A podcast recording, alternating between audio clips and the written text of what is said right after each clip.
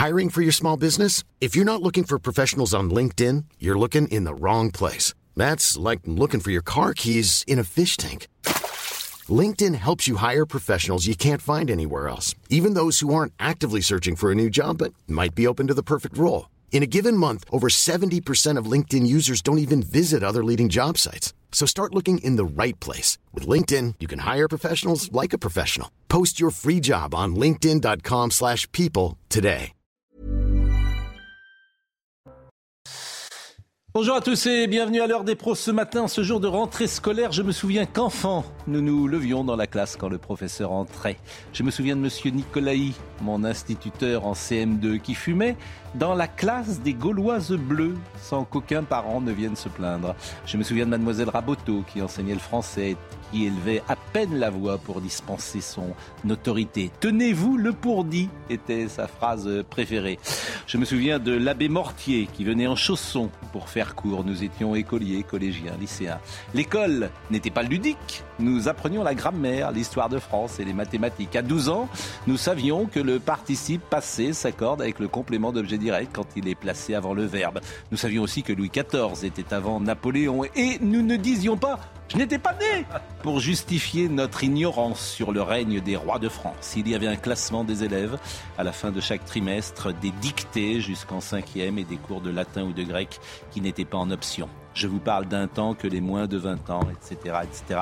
Cette école est morte, l'orthographe est devenue personnelle, la grammaire un gloubi-boulga et l'histoire un trou noir puisque le passé n'existe pas. C'est la rentrée, vivement hier. Audrey Berthaud. À partir d'aujourd'hui, la remise à la pompe passe de 18 à 30 centimes par litre. Un coup de pouce du gouvernement valable pendant deux mois. Tous les carburants sont concernés et tous les clients peuvent en bénéficier. Elle baissera ensuite à 10 centimes en novembre et en décembre. Où est l'imam Hassan Iqwisen Introuvable en France, il pourrait avoir fui en Belgique. Le Maroc a suspendu hier son laissez-passer consulaire permettant de l'accueillir. L'imam est recherché depuis mardi, c'est-à-dire depuis que le Conseil d'État a validé son expulsion. Le ministre de l'Intérieur, Gérald Darmanin, sera l'invité de Pascal Pro à 10h. Enfin, le rappeur Timal a été placé en garde à vue hier après avoir posté une vidéo de lui donnant un coup de pied violent à l'un de ses chiens. Timal s'est fait connaître auprès du grand public avec le single filtré. Ces deux animaux lui ont été retirés. Merci Audrey. Effectivement, Gérald Darmanin sera avec nous euh, tout à l'heure à 10h pour parler notamment de l'expulsion euh, de l'imam Iqiyoussen. La rentrée scolaire, c'est vrai que ça nous parle toujours, c'est des souvenirs. Bonjour à Gérard Carrérou, qui était aux États-Unis pour la première fois depuis bien longtemps. Cet été, tout s'est bien passé? Très bien, oui, très bien. J'ai rechargé mes batteries. Quand vous voudrez parler de l'Amérique et de Trump et de tout le reste, on en reparlera. Bonjour à Philippe Guibert, bonjour à Paul Melun et bonjour à Olivier D'Artigol. Alors, euh, la rentrée scolaire, j'ai demandé à René Chiche, qui a un compte Twitter assez actif, de venir ce matin parce que je l'ai appelé hier. J'avais lu euh, ces dernières heures ce tweet. Cette rentrée scolaire est une catastrophe. Écrivez-vous. Bonjour René Chiche. Puisqu'on ne le dit pas assez, je m'y colle, quoi qu'il m'en coûte désorganisation euh, totale, manque d'enthousiasme, résignation. Je n'ai jamais vu une telle morosité en salle des profs en 35 ans de carrière. Rentrée, hashtag rentrée 2022. Euh, bon, c'est vrai que vous êtes, moi je, suis votre compte Twitter, euh, c'est à chaque fois une catastrophe que vous décrivez. Vous avez corrigé les copies de bac et vous les avez parfois mises en ligne avec des gens qui ne connaissent ni la grammaire, ni l'orthographe, ni le vocabulaire, ni rien du tout. Mais pourquoi dites-vous que c'est la pire des rentrées scolaires que vous ayez connues en 35 ans? Bonjour, monsieur Chiche. Bien, écoutez, bonjour. Euh, quand je dis quoi qu'il m'en coûte, c'est parce que je sais très bien que ce genre de propos va me, va me valoir un tas de, remarques et d'insultes. Euh, bon, moi, je ne suis pas euh, complaisant vis-à-vis du catastrophisme, mais je ne supporte plus. Le déni.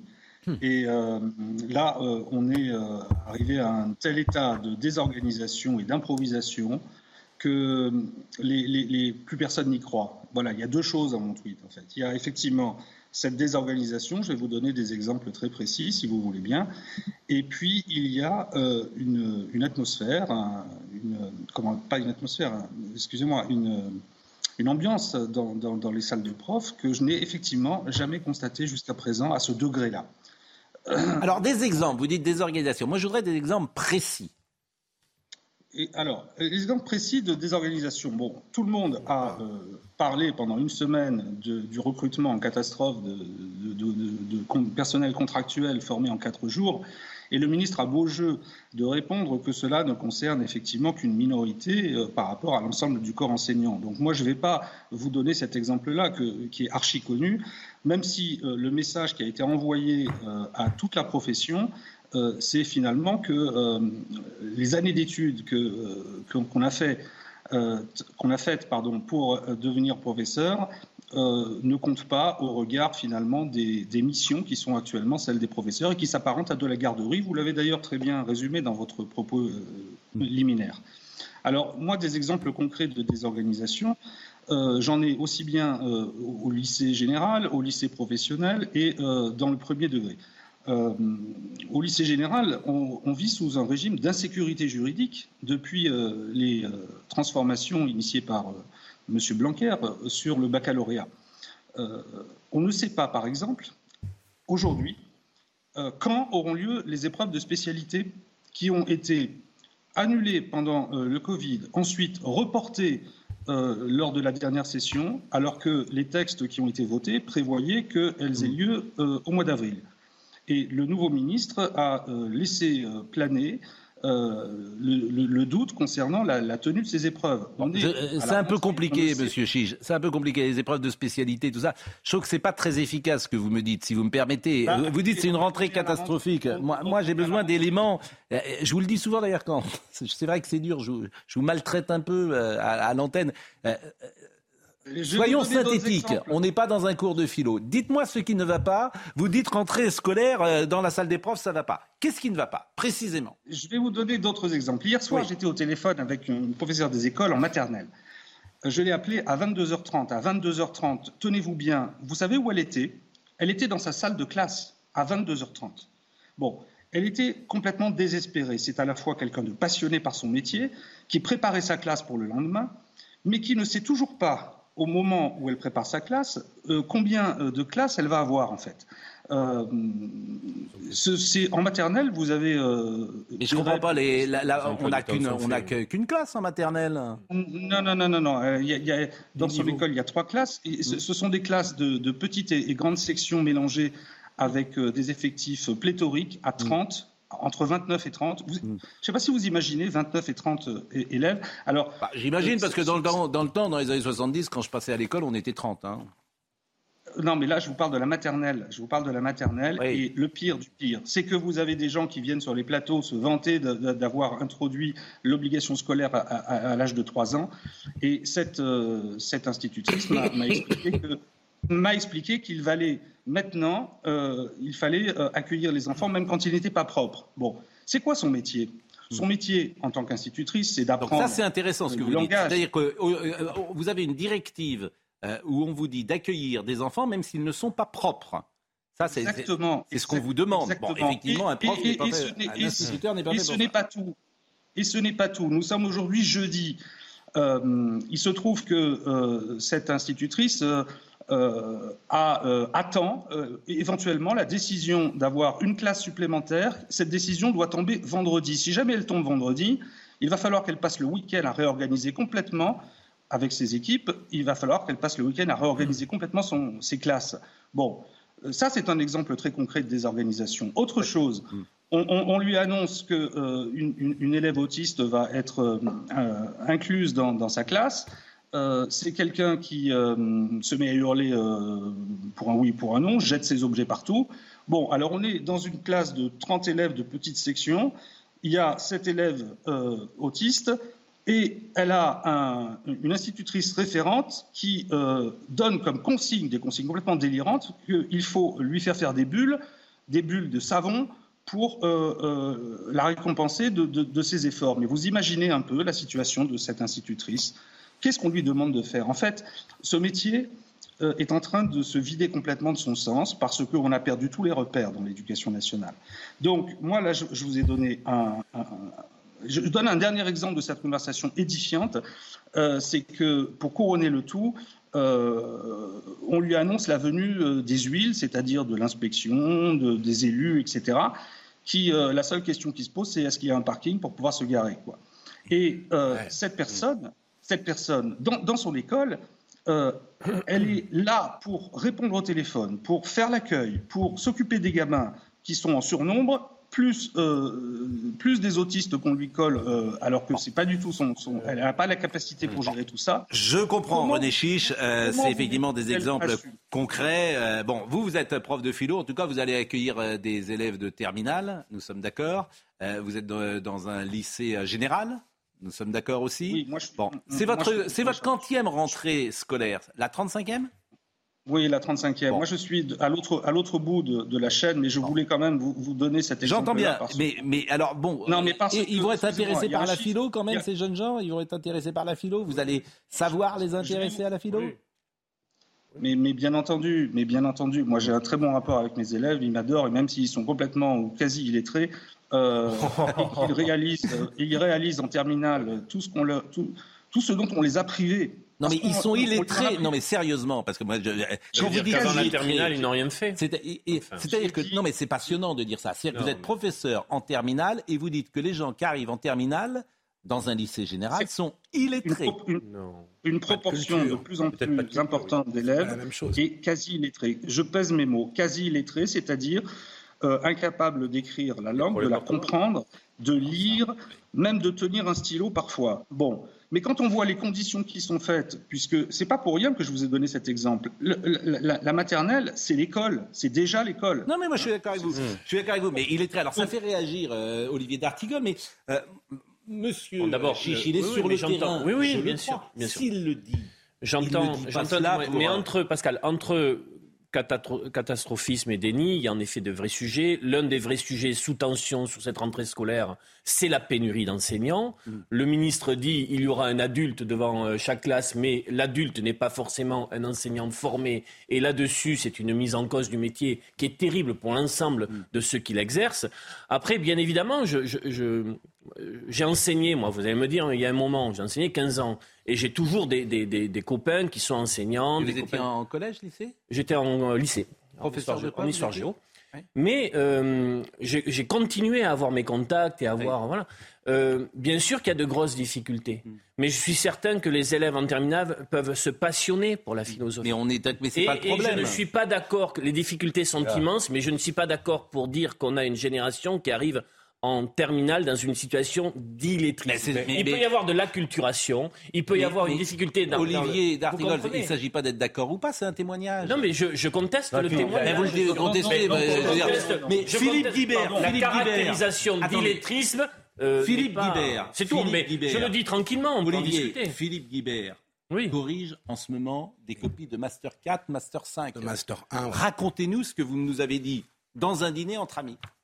Non, mais on a un niveau de, syntaxe et d'orthographe qui, pour un, gros tiers des, étudiants, euh, pose d'énormes problèmes. Et ce sont des bacs plus 4, bacs plus 5. J'entends bien ça sur la grammaire, la syntaxe. Mais est-ce que tu parlerais d'illettrisme?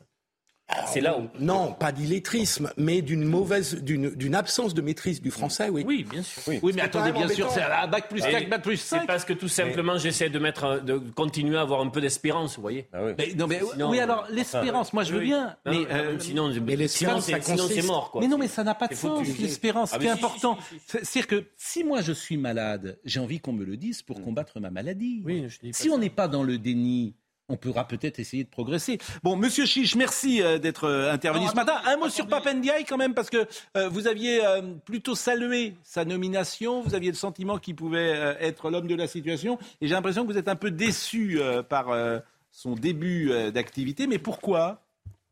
Alors, parce que d'abord, je me suis aperçu que je lui prêtais des qualités euh, d'écoute et intellectuelle, de réflexion qu'il n'a pas. À, la limite, euh, M. Blanquer, son prédécesseur, euh, va être même si j'étais pas, même vous, êtes, pas Chiche, vous êtes en forme pour se rentrer. non, non vous êtes en forme. pas d'accord avec lui. Il y, avait quand même du répondant derrière. Là, on a l'impression qu'il n'y a personne. Et en réalité, le vrai ministre de l'Éducation se trouve à l'Élysée.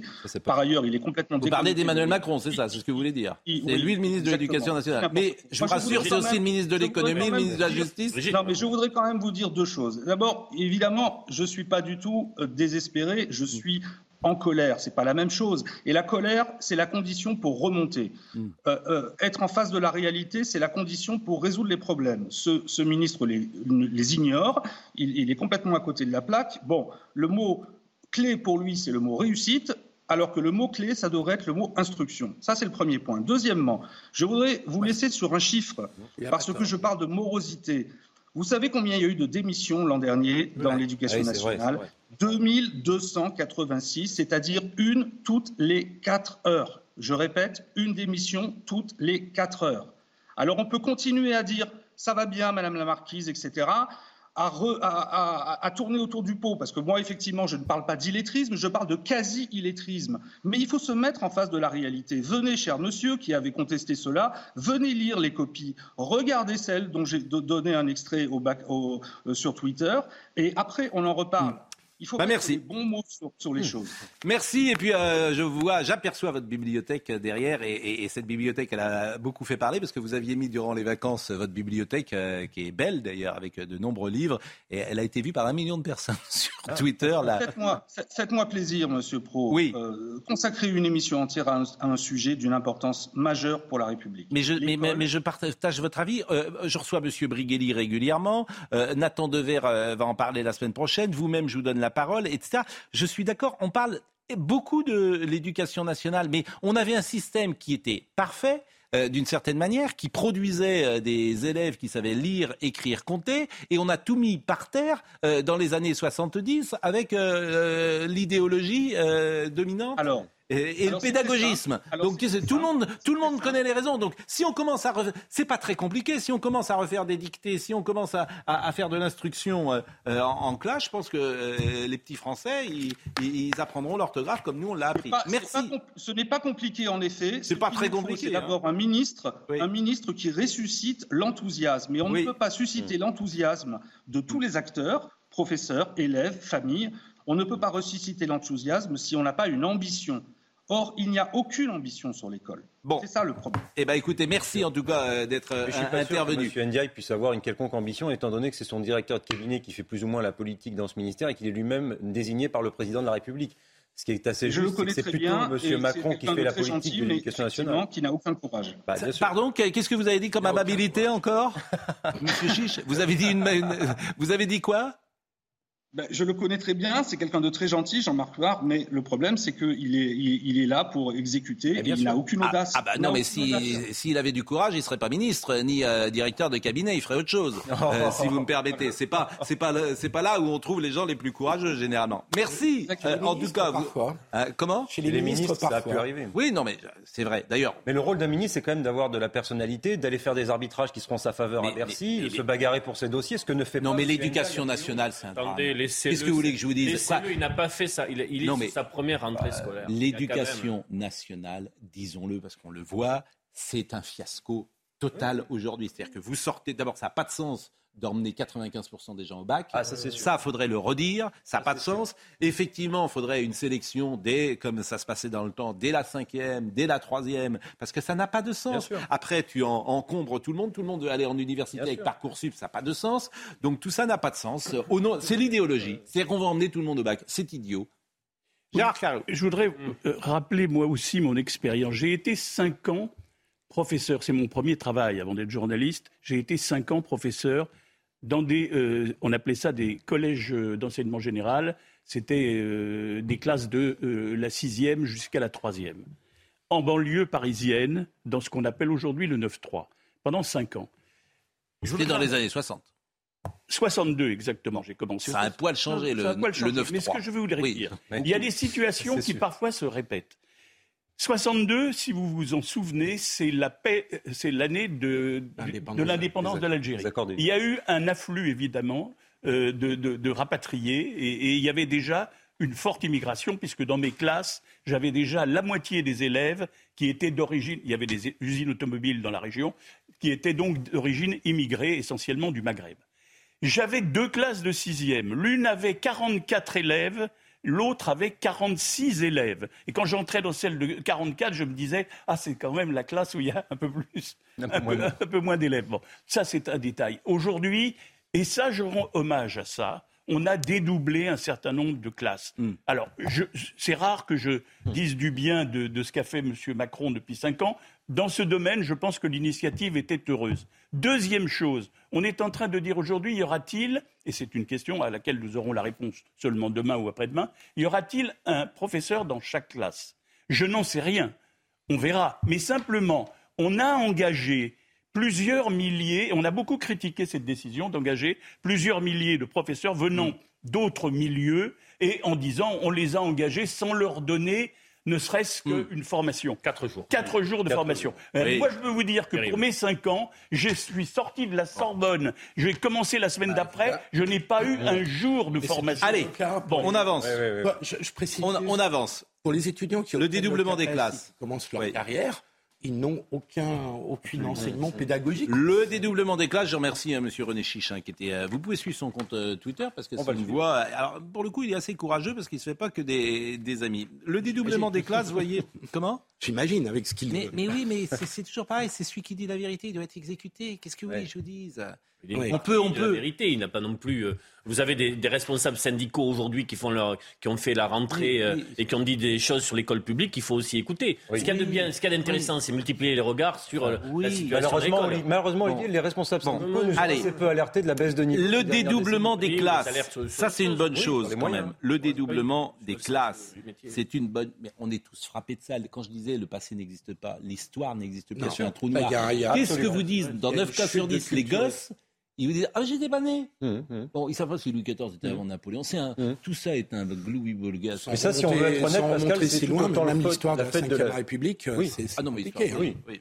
Ah bon, ça, c'est aussi consécutif à une évolution de la société. Alors, le dédoublement, le dédoublement des classes. Voyons euh, le sujet de Clémence Barbier. Cette année, le dédoublement des classes se poursuit dans les zones les plus défavorisées. 12 élèves au lieu de 24 par classe dans l'ensemble des CP et CE1 des réseaux d'éducation prioritaire. En revanche, dans les grandes sections de maternelle, le processus n'est pas encore achevé. Lutter contre la sédentarité avec davantage de sport, les élèves du primaire devront effectuer 30 minutes d'activité physique par jour en dehors des heures de sport et de la récréation. La découverte des métiers se fait désormais dès la cinquième pour aider les élèves à s'orienter. Cette demi-journée par semaine dans les collèges volontaires pourront notamment prendre la forme de rencontres avec des professionnels de différents secteurs ou de visites d'entreprises. Du côté des matières, l'anglais bénéficie d'un plan d'urgence avec la mise en place de parcours bilingues renforcés, la création d'un assistant vocal pour enseigner la langue, ainsi que le financement de séjours à l'étranger. Enfin, les mathématiques font leur retour en première après avoir été quasi éliminées. Elle figure de nouveau dans le tronc commun sous la forme d'un module dans l'enseignement scientifique, pour le moment optionnel. Euh, faites-vous confiance à Papendiaï en tant que ministre de l'Éducation nationale et de la jeunesse 62% non et 38% oui, ça ça. Et on va marquer une pause dans une seconde, mais j'ai retrouvé ce poème qu'on écrit, qu'on apprenait généralement. C'est un des premiers poèmes qu'on apprenait à l'école quand on arrivait en... non? Non, oh, non c'était un peu plus euh, compliqué euh, quand tu arrives en, CP ou en CE1. C'était René Guicadou. Ah, bah c'était, un poète, c'était un poète ah, très facile. Voilà, et odeur des pluies de mon enfance, dernier soleil de la saison à 7 ans comme il faisait bon après d'ennuyeuses vacances se retrouver dans sa maison. La vieille classe de mon père, pleine de guêpes écrasées, sentait l'encre, le bois, la craie et ces merveilleuses poussières amassées par tout un été, autant charmant des brumes douces, des gibiers, des longs vols d'oiseaux, le vent souffle sous le préau. Mais je tiens entre paume et pouce une rouge pomme à couteau. Il est formidable, René Guicadou. Et c'est une poésie qu'on comprend ce qui est pas toujours de certaines Mais vous savez qu'on ça, on apprenait ça en, on avait 6 ans. Mmh. Moi, je l'ai appris, j'avais 6 ans. Je, me souviens très très bien, c'était en, en, CP, à l'école du Bois Saint-Louis. La pause à tout de suite. Il est quasiment 9h30, Audrey Berthaud. L'Essonne, candidat pour expérimenter la réforme du RSA. C'est la réforme du gouvernement qui veut conditionner le versement du revenu de solidarité active à des heures de formation, 15 à 20 heures de formation par semaine pour retrouver un travail. Plusieurs départements seront choisis pour tester cette réforme avant son éventuelle généralisation en 2024. Le rapport de l'ONU sur la région chinoise de Xinjiang évoque des crimes contre l'humanité à l'égard des Ouïghours. Le document a été publié cette nuit à Genève. Il fait état de preuves crédibles de torture et de violences sexuelles contre les Ouïghours. L'ONU appelle la communauté internationale à agir d'urgence. Enfin du football, le Paris Saint-Germain a écrasé Toulouse 3-0 lors de sa cinquième journée de Ligue 1. La rencontre était à suivre sur Canal+. Le PSG retrouve donc la victoire grâce à Neymar, Mbappé et Bernat à Nantes euh, samedi soir, et ce sera infiniment plus difficile sans doute pour le Paris Saint-Germain. nous, recevrons à 10h Gérald Darmanin, évidemment, on va l'interroger. Euh, la question qui est très simple d'ailleurs, que les, que les gens ne comprennent pas, comment euh, ce, cet imam Iqiyoussen euh, pouvait-il euh, évoluer euh, sans être surveillé et quitter le territoire français?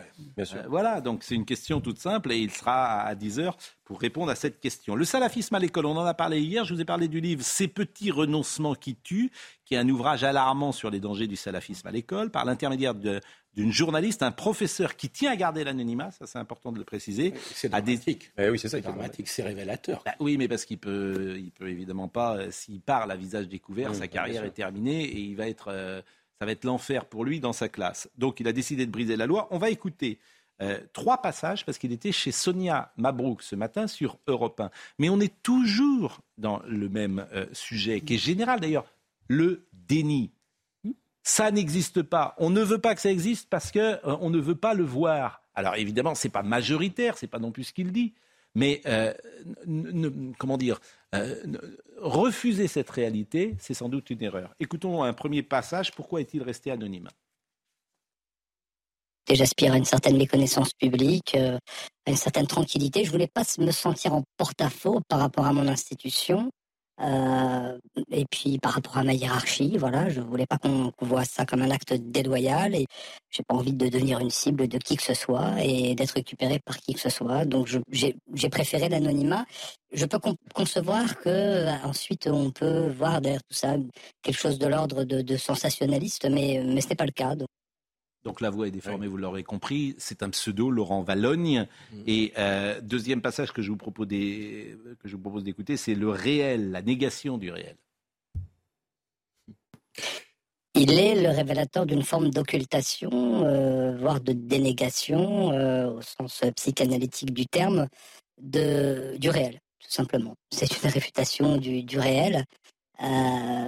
donc voilà, l'idéologie se pense plus forte que le réel mon sens. Voilà. Ils sont nombreux, ces professeurs Non, non, attention, c'est très très marginal. De même que je ne voudrais pas qu'on croie que je suis en train de parler d'une cinquième colonne islamiste qui sont en train de noyer l'éducation nationale. C'est pas ce qu'on dit. Hein. Donc ce qu'on dit simplement, c'est que c'est ce livre, c'est au quotidien, on constate comme ça un certain nombre d'anecdotes qui sont révélatrices d'un certain état d'esprit, d'une certaine ambiance.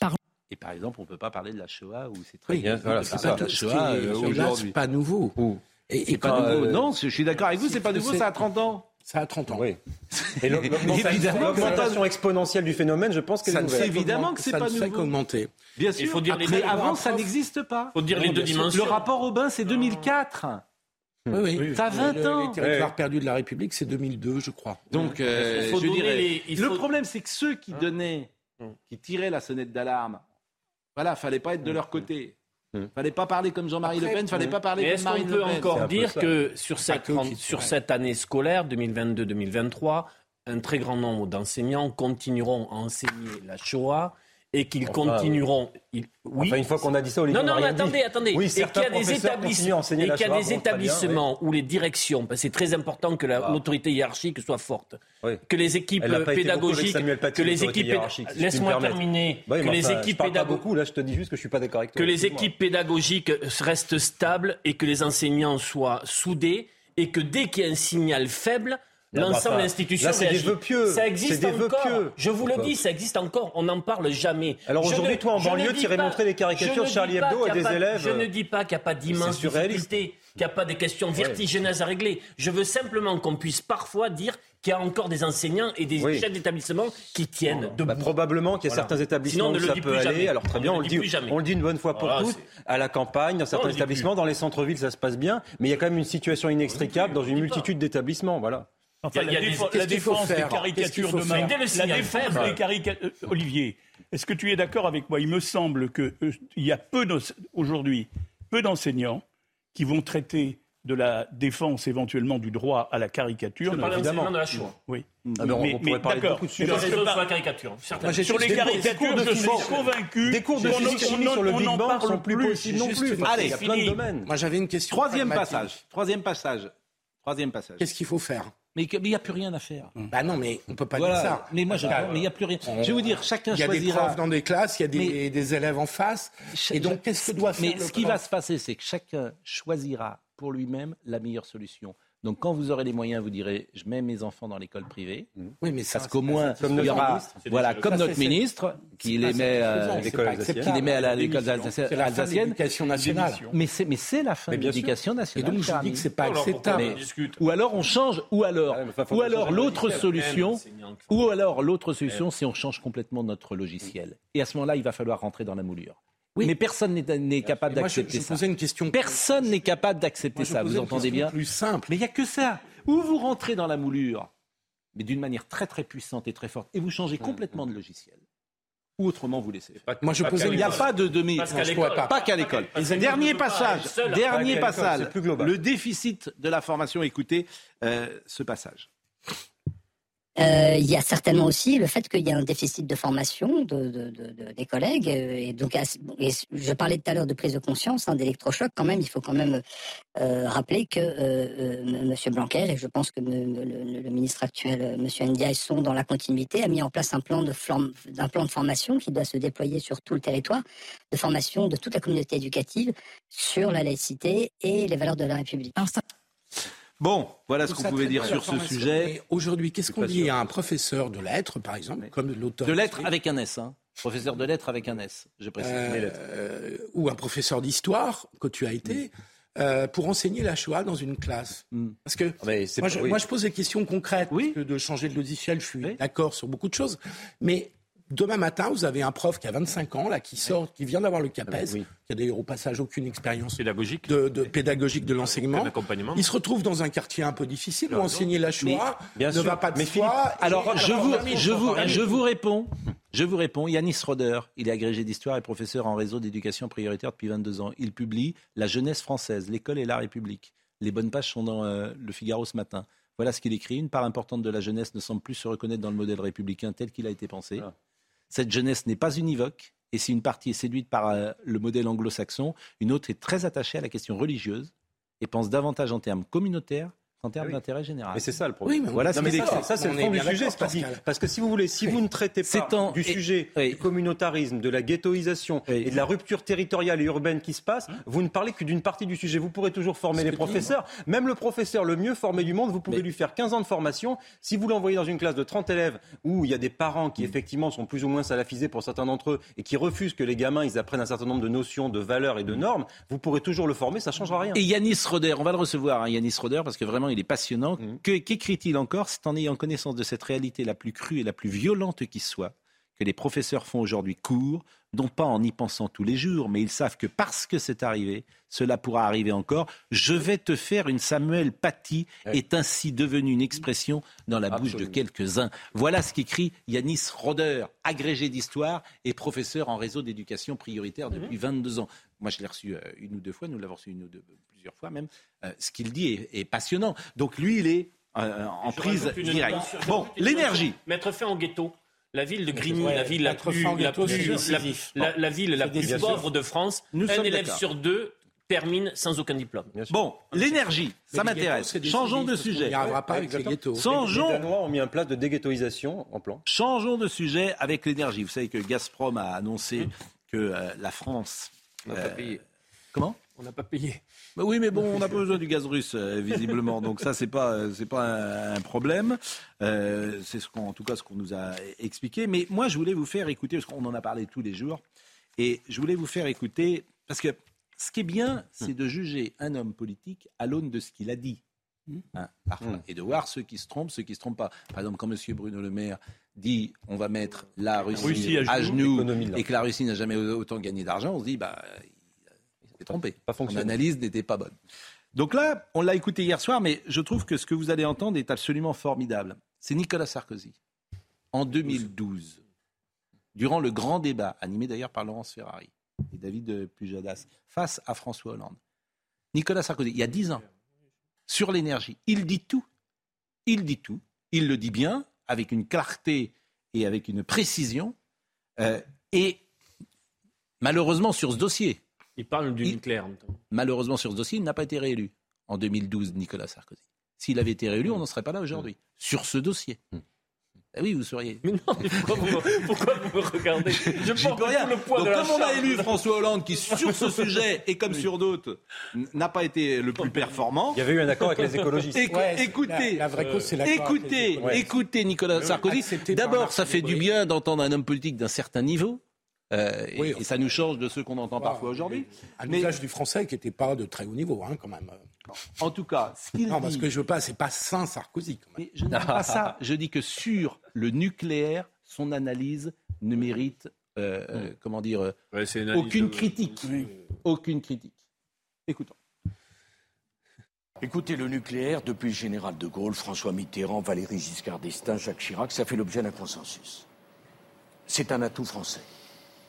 Il y a 58 réacteurs. Nous avons une électricité moins chère de 35% que nos partenaires allemands. 30 des 58 réacteurs ont été ouverts sous la présidence de François Mitterrand. Personne n'a jamais remis en cause cela. C'est 240 000 emplois. C'est un avantage considérable pour notre industrie et pour nos compatriotes qui se chauffent à l'électricité ou qui ont besoin de l'électricité. D'où vient le problème? Le problème vient de la négociation entre les socialistes et les Verts, qui voient rouge dès qu'on leur parle de nucléaire, et il a fallu leur donner des gages. M. Hollande propose de revenir de 75 à 50 de la production nucléaire, c'est-à-dire de fermer 24 réacteurs nucléaires. Par un tour de magie, ces 24, c'est tombé sur ces malheureux de Fessenheim. On se demande pourquoi. La centrale de Fessenheim a une trentaine d'années ou une quarantaine d'années. Elle vient d'être contrôlée par l'ASN, qui est l'autorité de sécurité nucléaire, qui est totalement indépendante et qui fait euh, référence dans le monde entier, pourquoi sacrifier le nucléaire pour un accord politique misérable? Car il n'y a aucune raison de fermer le nucléaire en France. Depuis que le nucléaire existe, nous n'avons jamais connu un accident grave. Quand il y a eu l'affaire de Fukushima, nous avons décidé d'auditer la totalité de nos centrales pour voir quelles conclusions nous devions tirer de cela. Mettre à bas le nucléaire, parce que Mme Joly fait 2,30% des voix, c'est un choix gravissime. Nous n'avons pas de pétrole, nous n'avons pas de gaz, nous avons le. Mais sur le plan pédagogique. Bah, il a parfaitement raison. Oui, Excusez-moi, là, je ne suis pas sarkozyste primaire, mais là, c'est frappé au vraiment donné des gages. Moi, j'ai vu près cette période-là. Oui, parce que vous travaillez à l'époque, parce que vous êtes un peu responsable de la situation qu'on vit. Bien sûr. puisque vous un peu, totalement responsable. Puisque euh, vous étiez un des maillons. Vous étiez un des maillons, j'ose dire, fort de Jean-Marc Ayrault à l'époque. Non, non, mais pas Jean-Marc Ayrault à l'époque, mais peu importe. Euh, c'était vraiment la négociation euh, entamé par Martine Aubry euh, avec les écologistes dans le cadre de l'accord pour les législatives et que François Hollande, quand il a été désigné candidat, a finalement repris à son mmh. compte. Là, je pense qu'il a commis une erreur parce qu'il avait à un moment donné la possibilité de ne pas reprendre complètement cet accord à son mmh. compte. Et quand la gauche est arrivée au pouvoir, effectivement, il y a eu cette démarche d'engager pour respecter l'accord parce que les écologistes faisaient partie du gouvernement. Donc sur ce point, il y a une erreur. Alors moi, je m'étonne qu'Emmanuel Macron l'ait entériné, parce qu'Emmanuel Macron n'était pas hmm. tenu par un accord avec les... Bah, son argument, c'est de dire que Fessenheim, on ne pouvait pas revenir euh, derrière. Mais euh, ils sont en train quand même de... La c'est qu'il a voulu aller plus loin. Il s'est arrêté à temps, mais il a voulu aller plus loin pendant Absolument. un moment. Il a commencé son mandat avec un discours qui était très hostile au tout nucléaire et qui était sur le renforcement du mix énergétique avec un objectif mandat, 2050 on a Vu son, avant son premier mandat, on a pu mesurer son intérêt sur les questions énergétiques, sur ce qu'il fait avec Alstom et General Absolument. Et ce qu'il a fait Déjà, il y avait un début de réponse concernant. Non, mais ça, euh, ça nécessiterait de parler de la souveraineté énergétique et de notre souveraineté industrielle. On a perdu, mais on en a parlé ces deux derniers jours. Donc, euh, voilà. Qu'en est-il des 12 centrales dont, dont la fermeture a été ratifiée par l'actuel président de la République qui vient d'être réélu. il, y a, les 12 il y a eu Fessenheim, on parle toujours de Fessenheim. Fessenheim a été fait. Mais les 12 sont toujours là. Et ce qu'on a fait, c'est du rattachement à On a prévu qu'à partir, oui, je vous parle pas de l'EPR, à partir du moment où les 12 seraient fermés, il n'était plus nécessaire d'avoir des ouvriers dans un certain nombre de mmh. catégories qui faisaient notamment le maintien de ces centrales. Donc on ne les a plus aujourd'hui. Et, on ne pourra pas repartir. facilement sur celles qui sont fermées actuellement, plus de la moitié, parce que nous n'avons plus la main-d'œuvre. On a fermé. Et c'est ce qu'a dit le président Jean-Bernard Lévy devant le MEDEF. Et ça a été une déflagration. Il a, dit, il a, dit, ça devant. Le savoir-faire. Oui, il a, dit savoir-faire. Il, il a, dit ça devant Madame euh, Panier-Runacher. Donc, euh, un, peu, un peu étonné. Bah, oui, mais bon, Madame Pannier-Runacher, elle, sa principale mesure, c'est de vouloir fermer les, portes des commerçants. Donc euh, voilà, elle envoie des policiers pour fermer les portes des commerçants. C'est intéressant comme niveau de, décision, parce que la climatisation, donc elle dit, et elle a dit, c'est pas acceptable, c'est pas acceptable que les portes soient ouvertes. Non mais, c'est vrai. Mais derrière, derrière. On vient d'entendre Nicolas Sarkozy et on est avec euh, Madame Pannier-Runacher qui dit cela. C'est dramatique. Mais si vous voulez, derrière toutes ces fermetures de centrales nucléaires qui étaient préconisées, il y a quand même quelque chose qui est fondamental dont on parle assez peu, c'est que ce sont des recommandations de l'Union européenne et qu'il y a une idéologie, un lobby antinucléaire au sein de l'Union européenne, qui est quand même un monde de lobby aussi et d'intérêts et de gros sous, qui nous pousse à cela et qui nous pousse aussi à doubler notre parc éolien. Et ça, il faut bien que les gens le comprennent. on va passer de 10 à 20 000 éoliennes parce que le président de la République va en Ah, les éoliennes. Et on va mettre des éoliennes à tous les coins de rue, dans tous Sauf les au Touquet. Sauf au Touquet, naturellement. Au Touquet, pas d'éoliennes. Mais à la boule j'ai dit l'autre jour, hein, on a l'impression qu'ils sont plongés comme ça, les pauvres éoliennes, c'est une horreur absolue. En, nord de Sèvres, vous en avez à côté d'église du Xe siècle. Vous avez l'église du Xe siècle, une petite chapelle charmante, et derrière vous avez des mâts de 200 mètres de haut avec des éoliennes, artificialisation des sols. Il y a des zones protégées pour les oiseaux en zone Natura 2000. Au milieu, vous plantez des éoliennes. Si on se raconte pas d'histoire, on va quand même avoir besoin des renouvelables. Ah oui, mais pas, forcément de l'éolien n'importe où. Ah, bon, d'accord. Et, puis l'éolien, c'est toujours chez les mêmes. Il nous reste à Saint-Émilion. Il nous reste 6 minutes. Il nous reste 6 minutes. Reste 6 minutes. Absolument. Et le ministre de l'Intérieur, euh, Gérald Darmanin, sera là euh, dans 5-10 minutes. On pourra parler euh, avec lui de l'imam Iqiyoussen. La colère des motards dans Paris. Je vous propose de voir le sujet de Solène Boulan, parce que les motards vont devoir passer à la caisse. Euh, vous roulez en scooter ou en non Personne Moi, je roule à moto. Donc, euh, je vais payer maintenant bah, mon, stationnement. Il serait temps. Il serait temps. oui, mais non, mais je, ne le paye pas trop. J'ai pris quelques amendes pour être franc. Alors que les gens qui prennent effectivement une mobilette ou euh, une moto, c'est ne prenaient pas de voiture, donc c'était fallait peut-être encourager précisément cela. Et eh bien là, on va les faire payer. Je suis d'accord. C'est la spécialité de Madame Hidalgo. C'est comme ça. Oui, quoi. La spécialité, c'est la laideur hein, de la ville. C'est vrai on va dire que c'est 50% laideurs, 50% de matraquage des contribuables. C'est le, saccage. C'est ça la spécialité. Ah la politique de Mme Hidalgo est tournée vers le vélo. Voilà. Oui, c'est ça. une ville à vélo. Oui. Pourquoi ça, va, ça va exclure un certain nombre de personnes. été réélue, mon sang ah, oui, mais je suis d'accord. La sociologie de Paris a bien changé. Je suis, d'accord avec vous. Elle a été réélue. Vous avez raison. C'est comme à Grenoble, comme les gens ne vont pas voter. Parce que toute une partie des électeurs. Non, mais vous avez raison. Non, mais ils vont pas voter partout aussi. Oui, mais attendez. Non, mais la raison. C'est argument. heureusement que les gens de banlieue ne votent pas parce que les gens ne sont pas allés voter. Parce que non, mais ils ne sont pas allés voter nulle part. Non, mais on peut pas dire, on peut pas dire là est élu, mais ils ne sont pas allés voter. Pour d'autres communes, dire euh, ils sont élus, mais ne pas parler d'abstention. Oui, mais non, trottinette. Quand on voit avec combien de personnes elle a été élue, on est loin. Quel monde Mon grand-père reviendra. Inélégant, oui, la Faut, faut se respecter. tu les vois dans Paris. C'est très vrai.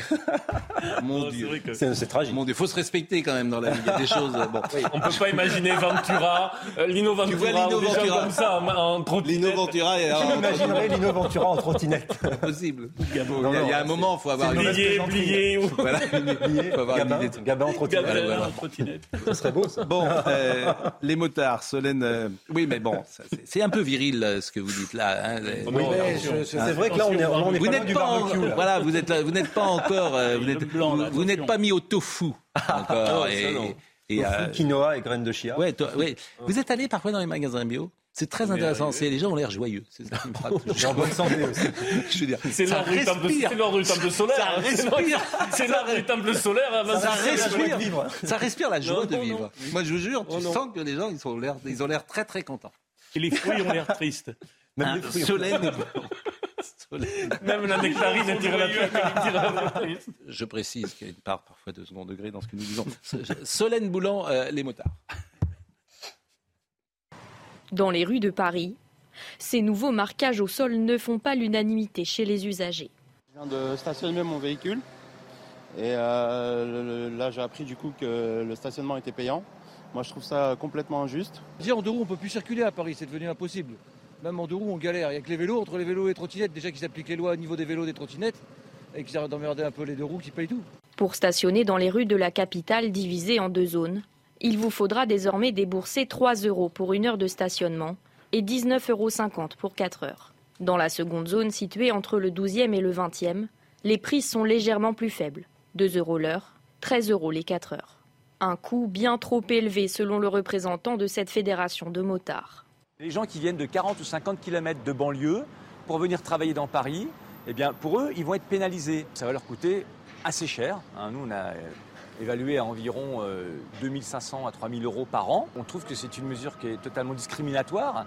De son côté, la ville réaffirme ses ambitions écologiques. Aujourd'hui, nous avons besoin dans une ville euh, comme Paris euh, d'accélérer et d'accélérer vers des mobilités qui sont plus vertueuses. Nous voulons, et nous l'assumons, inciter à aller, par exemple, vers des scooters ou des motos électriques ou vers, quand c'est possible, le vélo ou bien sûr, évidemment, vers les transports en commun. Les résidents pourront quant à eux bénéficier d'un tarif préférentiel un forfait fixé à 22,50 euros par an, puis 75 centimes par jour de stationnement. Monsieur Béliard peut venir d'ailleurs, hein, s'il souhaite ah oui, oui. Euh, vraiment. Il, il, lui dire, lui dire deux mots sur la moto. C'est la vertu.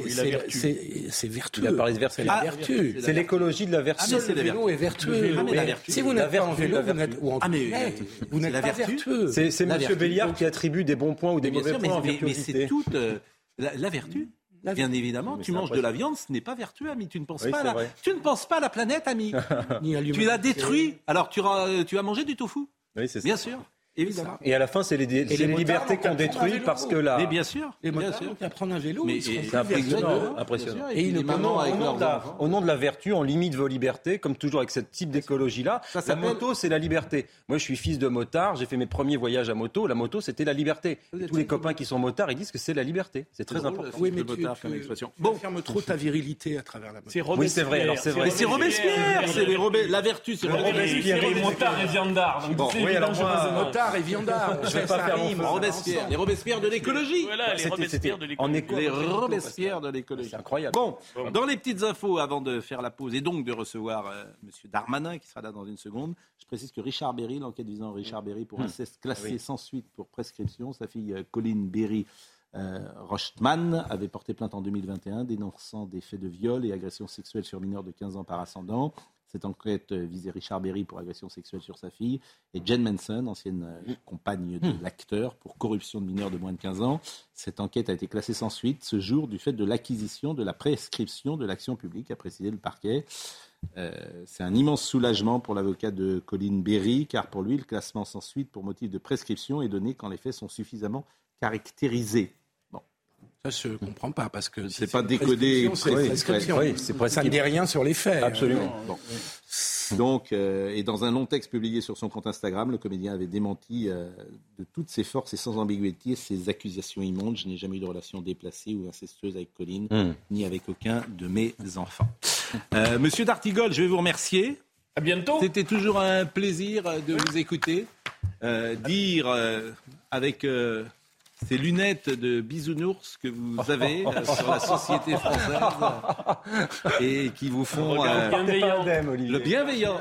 restez assis encore quelques secondes avant de vous dire au revoir. Et vous, lunettes, euh, Les vous lunettes... êtes assagi sur, cette, sur ce début de saison. Il y avait des lunettes plus, plus flashy. Non, c'est-à-dire, j'ai changé de lunettes? Non. Ah non, non, non.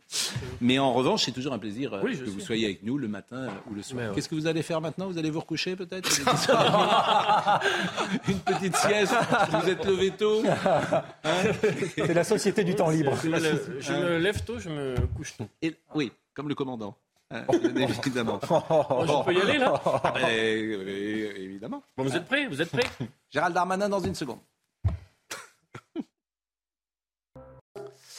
Nous attendons d'une seconde à l'autre l'arrivée de Gérald Darmanin. Généralement, quand un invité est en retard, je parle de l'instant Hidalgo. Mais là, euh, je ne peux pas faire cette fine plaisanterie, puisque, a priori, le ministre, de l'Intérieur a, des moyens de circuler dans Paris que n'a pas le commun euh, des, mortels. Mais euh, il, arrive vraiment incessamment sous peu. il est 10h pile, Audrey Berthaud le rappelle des infos. C'est la rentrée scolaire. 12 millions d'élèves ont repris le chemin de l'école ce matin. Il y aura bien un professeur devant chaque classe, promesse du gouvernement. Malgré une crise inédite de recrutement des enseignants, l'éducation nationale a recruté 3000 enseignants contractuels. Le policier qui a tiré sur un homme qui refusait un contrôle de police dans le Nord a été mis en examen. Une mise en examen pour fait de violence ayant entraîné la mort sans intention de la donner. La légitime défense doit encore être prouvée par les enquêteurs. Le policier dit assumer son geste, convaincu qu'il n'avait pas d'autres options. En fin du tennis, encore une victoire pour Serena Williams. Elle a battu cette nuit la numéro 2 mondiale Annette Kontaveit au deuxième tour de l'US Open. Score final 7-6, 2-6 et 6-2 pour le dernier set. On va patienter ensemble quelques secondes et on va voir précisément où en est euh, euh, cette affaire IQCN avec euh, le sujet que vous allez voir. Et je pense qu'une fois que ce sujet sera passé, monsieur le ministre sera présent. Je l'espère en tout cas sur ce plateau. Hassan Iqiyoussen introuvable. Après la validation mardi de son expulsion par le Conseil d'État, les forces de l'ordre se sont rendues à deux reprises à son domicile de Lourges dans le Nord, sans le trouver. Il semblerait qu'il ait quitté la France. Il est manifestement en Belgique. Je donnerai à la ministre de l'Intérieur belge les informations sur M. Equissen et il sera interdit de venir en France. Tant mieux. C'est une très bonne chose. Ne faisant l'objet d'aucune condamnation, s'il est en Belgique, le prédicateur nordiste étant déjà hors du territoire peut être interdit de revenir en France, mais pas arrêté par les autorités belges. Actuellement, M. Iqiyoussen n'est pas repris dans la base de données de la police belge comme personne recherchée. Ce monsieur ne fait donc pas l'objet d'un avis de recherche judiciaire ou administrative belge. Si Hassan Iqiyoussen, considéré à présent comme délinquant par les autorités, était retrouvé en France, il serait placé en centre de rétention administrative, sans possibilité d'être expulsé par le Maroc, le pays ayant suspendu le laissez-passer consulaire accordé en août. Alors justement, ça fait partie euh, des, ah oui. Des, questions, parce que tout le monde ne dit pas euh, la, même chose, manifestement. Mais ce qu'il faudrait demander aussi au ministre, c'est probablement s'il est possible qu'il y ait un accord avec son homologue belge hmm. pour que les services en Belgique hmm. puissent eh bien, nous restituer cet imam, qu'il puisse être ensuite expulsé. oui, mais Noémie Schulz, de, ce que, l'on entend là, euh, oui. C'est difficile à croire que les autorités belges ne puissent pas coopérer avec les autorités. Mais absolument. Et les autorités se contredisent sur euh, l'histoire, euh, comment dire, sur, sur, cette façon de, Non, mais le plus incroyable, c'est on ne personne en France, je pense, personne en France ne peut croire une seconde que quelqu'un qui a été désigné pour la bonne cause par le ministre comme un danger pour la mmh. France au point qu'on demandait son expulsion, etc. Que cet homme n'est pas, et, en plus il est fiché S déjà, cet homme-là, et personne ne peut comprendre qu'on ne l'ait pas surveillé. Absolument d'étroite, la manière mmh. la plus étroite, en attendant l'avis du Conseil d'État. Et en disant, le Conseil d'État s'étant prononcé, on le cueille directement à la sortie, si j'ose dire. Et là, on nous dit, des choses invraisemblables. Hmm. Oui, mais vous comprenez, on ne pouvait pas le surveiller tout le temps, hmm. on ne pouvait le surveiller que par intermittence, etc. Ce n'est pas croyable. Alors j'espère que, que M. Darmanin, qui, euh, euh, que nous attendons à la seconde, là, hmm. que M. Darmanin va nous donner une explication qui sera un peu plus plausible que celle que j'ai entendue depuis deux jours. Bah, j'espère que vous lui parlerez de la même manière, surtout quand il sera sur ce plateau et que vous serez aussi... Euh, je suis prêt à lui redire de la même manière. c'est un garçon qui en plus était plutôt quelqu'un de bonne foi dans, dans le passé. Donc, Bon, euh, Noémie Schulz, les autorités manifestement. Pardon d'être. Euh, Noémie Schulz, les autorités manifestement se contredisent euh, sur l'avenir de l'imam Iqwisen. en quoi se contredisent-elles? Mais vous avez d'un côté le préfet du Nord qui a pris la parole hier euh, après-midi lors d'une conférence de presse et qui a expliqué euh, que si euh, l'imam Iki était en Belgique, eh bien grâce à la coopération judiciaire, la Belgique demanderait, la France demanderait à la Belgique de renvoyer l'imam en France pour pouvoir procéder ensuite à son expulsion. Et vous avez le ministre de l'Intérieur Gérald Darmanin qui hier soir sur France 5 a expliqué que maintenant si que si l'imam Iki était en, en Belgique, eh bien il ferait en en sorte qu'il soit interdit de revenir en France. Donc c'est vrai que la question qu'on a envie de poser au ministre, c'est est-ce que la France veut récupérer l'imam Iki Hussein ou est-ce que maintenant qu'il est, il a quitté le territoire français, eh bien en quelque sorte, bon débarras et, elle s'en lave les mains, sachant que s'ajoute à ça une difficulté supplémentaire, c'est que si on récupère l'imam Iki va-t-on pouvoir le renvoyer vers le Maroc, sachant qu'on a appris, c'est ce qu'on a entendu dans le dans le sujet, on a appris que le, Maroc a, a suspendu le laissez-passer consulaire, qui est ce document indispensable pour euh, l'expulsion d'un étranger euh, vers son pays euh, d'origine. le Maroc, dont on n'est pas exactement sûr des raisons pour lesquelles ça a été suspendu, peut être un peu échaudé par toute la médiatisation autour de cette affaire, sachant que l'imam, il a la nationalité marocaine, mais il n'a jamais vécu au Maroc. Hmm. ça aussi, ça fait partie des interrogations. Pourquoi le Maroc a changé d'avis manifestement avec ce laisser-passer consulaire? Est-ce qu'on a des pistes là-dessus? Des hypothèses, il y a des hypothèses que je mets au conditionnel. Euh, qui est que euh, l'imam aurait dit, aurait eu des déclarations euh, très critiques à l'égard du roi. Alors, ce que je ne comprends pas, si c'est une hypothèse qui se vérifie, hein, je mets vraiment du conditionnel, pourquoi ils ne le savaient pas au mois de juillet et pourquoi ils s'en sont rendus compte à la fin août? hmm. Donc, est-ce que c'est la bonne hypothèse? Je ne sais hmm. pas. Après, dans les négociations entre le gouvernement français et puis les autorités marocaines, que s'est-il passé au cours du mois d'août? C'est vrai que c'est très surprenant qu'ils aient attendu qu'il soit en fuite pour déclarer qu'il ne souhaitait pas le reprendre. Puis là aussi, Philippe, sur un cas aussi particulier, on se demande comment est-ce qu'effectivement les autorités marocaines ne peuvent pas avoir une discussion diplomatique apaisée avec les services français pour pouvoir se mettre d'accord. C'est quand même un cas très particulier. Il y a des relations, je crois, d'amitié historique avec le Maroc. Coopération, et coopération stratégique, économique en termes de renseignement. Par conséquent, il serait quand même assez particulier que le Maroc refuse de reprendre ce monsieur. C'est un camouflet pour la, pour la diplomatie française. Absolument. Bah Parce que malheureusement, il, est déjà extrêmement rare d'obtenir des pays du Maghreb des, des, QT, des, des, laissés-passer qui permettent d'expulser. On en avait un, et d'ailleurs on, l'a célébré, si j'ose dire, en disant et nous avons pour une fois l'accord d'un pays, le Maroc, etc. Et, qu'au moment où, l'affaire se présente, on nous retire ce QTF, c'est vraiment un camouflet. Je, ne sais pas ce que va dire M. Darmanin. Il y, a bien des affaires qui sont moins, moins, moins, médiatisées et qui aussi donnent lieu à des OQTF qui ne sont pas exécutés. Vous avez... Noémie Schultz sur la position du Maroc. Oui, alors là aussi, c'est assez difficile d'avoir euh, des explications euh, précises et claires sur ce qui est en train de se, se passer. En plus, tout cela relève de la, de la diplomatie. Ce qu'on sait, c'est que le laissez-passer euh, consulaire, il avait une durée de, une validité de 60 jours, donc normalement, il est toujours valable. Il avait été délivré le 1er août. une source proche du dossier explique que c'est peut-être parce qu'après la décision du Conseil d'État, la France, la décision donc qui permettait l'expulsion, la France n'a pas pris attache à ce moment-là avec le, avec le Maroc pour se concerter sur l'expulsion. certains Certains disent aussi que ça pourrait être une mesure de rétorsion parce que la France a durci les conditions d'obtention euh, des titres de séjour euh, français pour, euh, pour les Marocains. Et puis nos confrères d'Europe 1 amènent d'autres explications qui pourraient être que le Maroc, là encore, est un peu échaudé. Encore une fois, elle souligne au, Maroc, on souligne le fait que l'imam n'a jamais vécu là-bas, qu'il est né en France et que s'il est devenu ce qu'il est devenu en tenant les propos qu'il tient, eh bien, ce n'est pas en tout cas parce qu'il se serait radicalisé au Maroc et que ça pourrait jouer et que la médiatisation autour de l'affaire aurait pu jouer aussi pour euh, un petit peu ce, le fait d'avoir reculé sur ce laissez-passer euh, consulaire. Ce que j'ai appris, ce que j'ai appris également dans le parcours euh, de M. Iqiyoussen, c'est qu'en en fait, il est né à Denain de Valenciennes. Hmm. Donc il pourrait avoir la nationalité française. Il l'a refusé. Il l'a refusé. À la majorité. Il l'a refusé. Donc ça fait quand même. Bien. Bah, ça fait sens quand même. Euh, c'est-à-dire que c'est quelqu'un. Euh, ça peu de gens d'ailleurs euh, l'ont souligné. Il a refusé. Hmm. c'est très juste.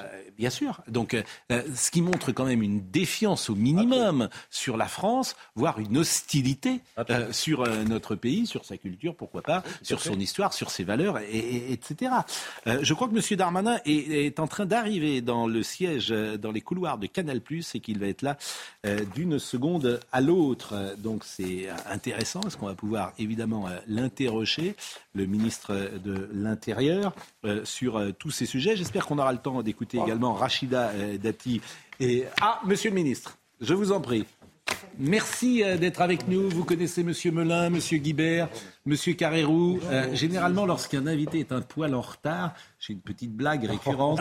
Je dis que c'est l'instant Hidalgo. Je veux que c'est la responsabilité d'Anne Hidalgo. Mais vous, c'est pas votre cas, manifestement, parce que vous avez quand même quelques facilités pour circuler dans Paris. J'ai été pris par une petite urgence, j'en suis désolé. Bon, d'abord, merci d'être avec nous, parce que euh, on est assez, euh, j'allais dire, virulent euh, sur le thème IQSEN. non pas tant sur la décision du Conseil d'État, que chacun trouve plutôt bonne, mais personne ne comprend que M. Iqiyoussen ne fut pas surveillé, guetté, épié depuis des semaines. Alors bien sûr, c'est un fichier S, mais c'est un fichier S particulier, disons-le, qui est euh, non pas l'ennemi public numéro un, mais qui était en conflit avec vous depuis de nombreuses semaines.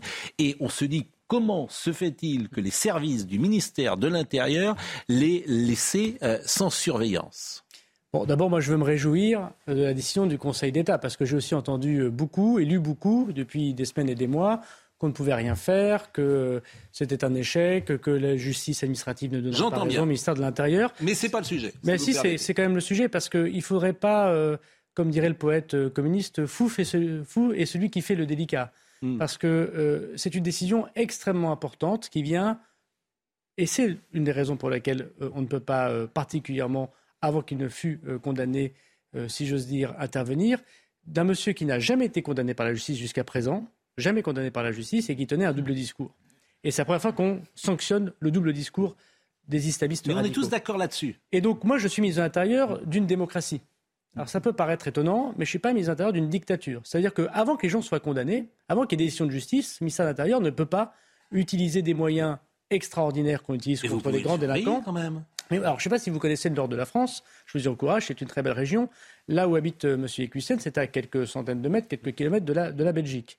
Aujourd'hui, selon toutes nos informations, il est en dehors du territoire national. Mais il est parti quand?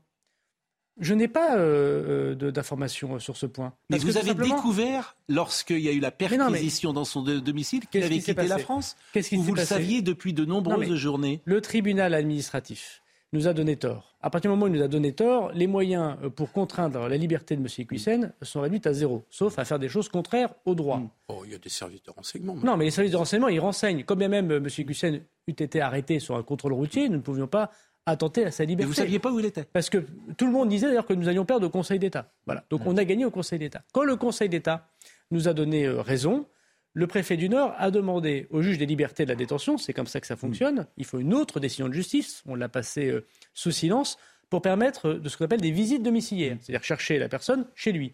On l'a fait d'ailleurs chez lui dans d'autres endroits où nous avions une idée où il aurait pu être. Ces visites domiciliaires ont été données en trois heures. Alors trois heures, vous me direz, c'est court pour une décision de justice, donc je remercie l'autorité judiciaire. C'est aussi long quand M. Ecussen a eu l'information, comme moi, qu'il devait être expulsé du territoire national il a sans doute bénéficié Mais vous ne savez pas quand est-ce qu'il est parti. Et pardonnez-moi, moi je suis étonné que vous ne le sachiez pas. Mais quand est-ce qu'il a quitté C'est-à-dire que vous êtes ministre de l'Intérieur. Je me dis, mais le ministre de l'Intérieur, il sait forcément où est. Oui, mais d'abord, le ministre de l'Intérieur ont des informations qu'il ne donne pas toujours à Pascal Pro. Vous m'excuserez euh, ah. cela. Bon, non, mais ça, j'entends bien. Si, vous me disiez ça, je même, comprendrais. Quand bien même, Monsieur Pro, quand bien même, Monsieur Cussen, au moment où le Conseil d'État euh, donnait euh, sa mm. réponse, juste quelques minutes ou quelques heures avant, Monsieur Cussen fut arrêté fut contrôlé par les services de police, aucun moyen juridique mmh. n'était disponible pour l'interpeller puisque nous n'avions pas la décision. Euh, J'entends tout cela. Maintenant, le principal, Monsieur Pro, le principal, c'est trois choses. D'abord, Monsieur Cussen est devenu un délinquant, mmh. puisque en se soustrayant à son expulsion, il est passible de trois ans d'emprisonnement. Mmh. Pour un monsieur qui avait, paraît-il, rien à se reprocher, c'est très bizarre de fuir des décisions de justice et c'est très bizarre de se mettre en position de délinquant. Deuxièmement, il a désormais une interdiction nationale du territoire. C'est-à-dire que quel que soit l'endroit où il se cache, qu'il soit d'ailleurs euh, en Espagne, en Italie, en Angleterre, euh, au Maroc, en Algérie ou n'importe où dans le monde, il ne peut plus revenir sur le territoire national sous peine d'une autre poursuite judiciaire et d'une expulsion immédiate. Donc cette interdiction, je l'ai signée le soir même de la décision euh, du Conseil d'État. Troisièmement, M. Equissen, le jour où il est interpellé, parce qu'il y a beaucoup de gens qui sont dans les fichiers des personnes recherchées par un service de police ou de gendarmerie en France, il sera immédiatement, et le droit désormais le prévoit, mis en centre de rétention administrative. Donc, il n'y a plus de M. Equissen sur le territoire national à notre connaissance, et c'est une très bonne chose. Il ne pourra plus revenir sur le territoire national, et c'est une excellente chose. Et en plus, désormais, il s'est mis en position de. Alors, on vous a reproché parfois d'avoir parlé un peu vite, puisque vous avez dit c'est une grande euh, victoire pour la République, et puis il est en fuite. Donc c'est ces deux, c'est cette déclaration qui vient. L'islamisme radical est en fuite, c'est une très bonne chose. On devrait s'en réjouir. Vous savez, le pire aurait été hmm. que le Conseil d'État donne tort au ministère de l'Intérieur. Hmm. Parce que ce qu'on a réussi non, mais à ça, faire. Je, non, mais tout le monde sera d'accord là-dessus. Oui, oui, mais... mais le Conseil d'État parfois il fait de la politique. Morceau, aussi. morceau avec non, c'est pas vrai. Morceau avec le Conseil d'État, il juge le droit. Et quand le droit est, mal écrit, euh, c'est euh, la responsable des personnalités politiques, j'ai eu d'ailleurs dans le journal du dimanche, de changer la loi. On n'a pas besoin de changer la loi sur ce point, puisque le droit, et c'était notre vision, j'en ai expulsé 734, comme M. Equissen, depuis que je suis au commande du ministère de l'Intérieur. On parle de M. Equissen parce que c'est médiatique, mais il y en a eu 734 comme lui expulsés. Donc il faut, faut, bien voir que nous étions certains, si j'ose dire d'autres coup, qui pouvaient être expulsés. La différence de M. Equissen, elle tient à deux choses qui sont fondamentales. C'est vraiment, je crois, un arrêt de principe du juge des référés du Conseil d'État pour deux raisons. D'abord, il est né en France. Hmm. Depuis 58 ans, il n'avait jamais été condamné. Il a eu des enfants en France. Et pourtant, le droit, en lien direct avec la Constitution et la Convention des droits de l'homme, prévoit que pour la sûreté nationale, hmm. on a le droit d'exclure des personnes qui sont étrangères, même nées en France, même qui ont une famille en hmm. France. C'est, me semble-t-il, en lisant tout ce que j'ai lu et en écoutant tout ce que j'ai écouté, l'état de droit français qui permet de se défendre contre les ennemis de la République. Et deuxièmement, Monsieur Pro, c'est très important. Les doubles discours sont désormais sanctionnés. C'est pas simplement. Quand on l'a vu hier à Toulouse d'ailleurs avec l'imam qui a été de la même manière. Et d'ailleurs, et d'ailleurs, d'abord il a été condamné par la justice. Bien sûr. Et deuxièmement, nous prendrons les procédures pour exclure Bien effectivement. Alors l'avenir en revanche, parce que Monsieur le ministre, permettez-moi, j'ai écouté très attentivement ce que vous avez dit. Je ne suis pas convaincu par la chose suivante. Vous saviez à quel moment le Conseil d'État allait rendre son arrêt. Vous avez été, il est normal d'ailleurs, étant un des, responsables de la République, un des principaux responsables, vous avez été informé avant euh, la presse, avant tout le monde. Ah non, exactement en même temps. Ah pas du tout. Bon, d'accord. Mais enfin, vous l'État vous appelle pas avant pour dire aviez la possibilité je via votre préfet du Nord ou d'autres fonctionnaires, la direction des renseignements ou autres, la possibilité de mettre sous surveillance en attendant la veille où on disait ça sera lundi. Bon, vous saviez qu'à un moment donné on allait connaître. Vous n'avez pas demandé à ce moment-là, c'est ça que j'arrive pas à comprendre, une surveillance, permettez-moi de finir, une surveillance de ce personnage dont vous aviez vous-même pris la responsabilité, je crois à juste titre, de signaler l'existence dangereuse pour notre pays. C'est vous-même qui l'aviez quelque part mis au banc, si vous voulez. Et à partir de là, vous ne le faites pas surveiller au moment où on attend la décision du Conseil d'État. Car si vous l'aviez fait, on a vu une voiture quelques jours, on a, signalé des témoignages, il y a eu une voiture qui est sortie avec deux ou mmh. trois personnes.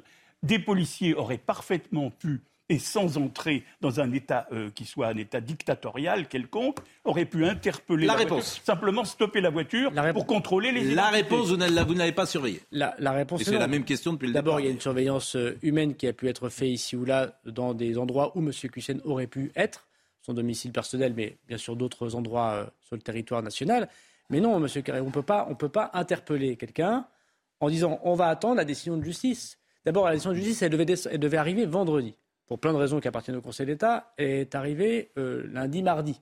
D'abord, euh, vous ne connaissez pas en avance ces audiences du Conseil d'État. Et deuxièmement, il ne vous appelle pas avant pour vous donner la décision, pour vous organiser. C'est un, un, jugement, une mm. formation juridique qui est totalement indépendante. Ça, je le dis pour la France insoumise, mm. qui considère qu'après que le tribunal administratif soit formidable, que le Conseil d'État serait la botte du gouvernement. C'est évidemment totalement faux.